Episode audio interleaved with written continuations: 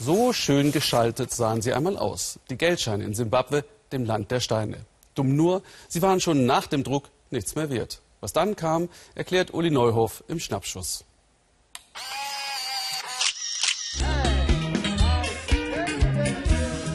Es ist gar nicht so lange her, dass es total einfach war, in Simbabwe Billionär zu werden. Zeit der Hyperinflation. Keiner vertraute dieser Währung mehr. Die Zahlen rein, die Nullen hier wurden immer länger.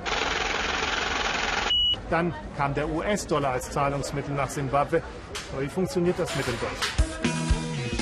Das vorweg, es geht vor allem um Bargeld. Seit der Hyperinflation traut kein einziger Simbabwer mehr Banken oder Sparkonten. Eigentlich gelten die USA in Simbabwe als Imperialisten. Ihr Geld, der US-Dollar, aber scheint die einzige Möglichkeit, den kompletten Zusammenbruch abzuwenden. Es hilft beim Einkaufen, aber auch beim Verkaufen. Du musst dir nicht mehr den Kopf zerbrechen, musst nicht mehr umrechnen. Vor allem aber geht es um Verlässlichkeit, meint der Wirtschaftswissenschaftler, den Teufelskreis der galoppierenden Inflation zu durchbrechen. Als wir den US-Dollar einführten, hatten wir mit einem Mal Stabilität. Jetzt hatten wir Geld, das durch eine funktionierende Wirtschaft gestützt wurde. Es war nicht die unsere, aber das macht nichts, denn jetzt konnte man mit einem US-Dollar heute so viel kaufen wie morgen. Seitdem ist alles in Dollar ausgezeichnet. Teurer ist alles geworden, aber jetzt gibt es feste Preise, Planungssicherheit.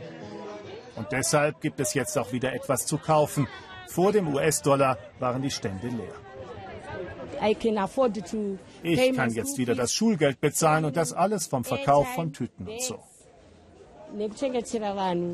Was auch auffällt, ist, die Dollarnoten sind unheimlich alt. Immer wieder gehen sie durch Hände und wieder Hände und wieder Hände. Das ist das Dilemma, wenn man keine eigene Währung hat. Es gibt keine eigene Zentralbank, die die Dollarnoten ständig austauscht. Aber das sind für die Simbabwer unwesentliche Details. Alles ist besser als Geld, das keinen Wert hat, und alles ist besser als Tauschhandel. Da lebt man dann auch mit den kleinen Unwägbarkeiten. Wechselgeld zum Beispiel. Das ist das Problem, weil es nur Geldscheine im US-Dollar gibt, gibt es als Rausgeld südafrikanische Rentier die Münzen.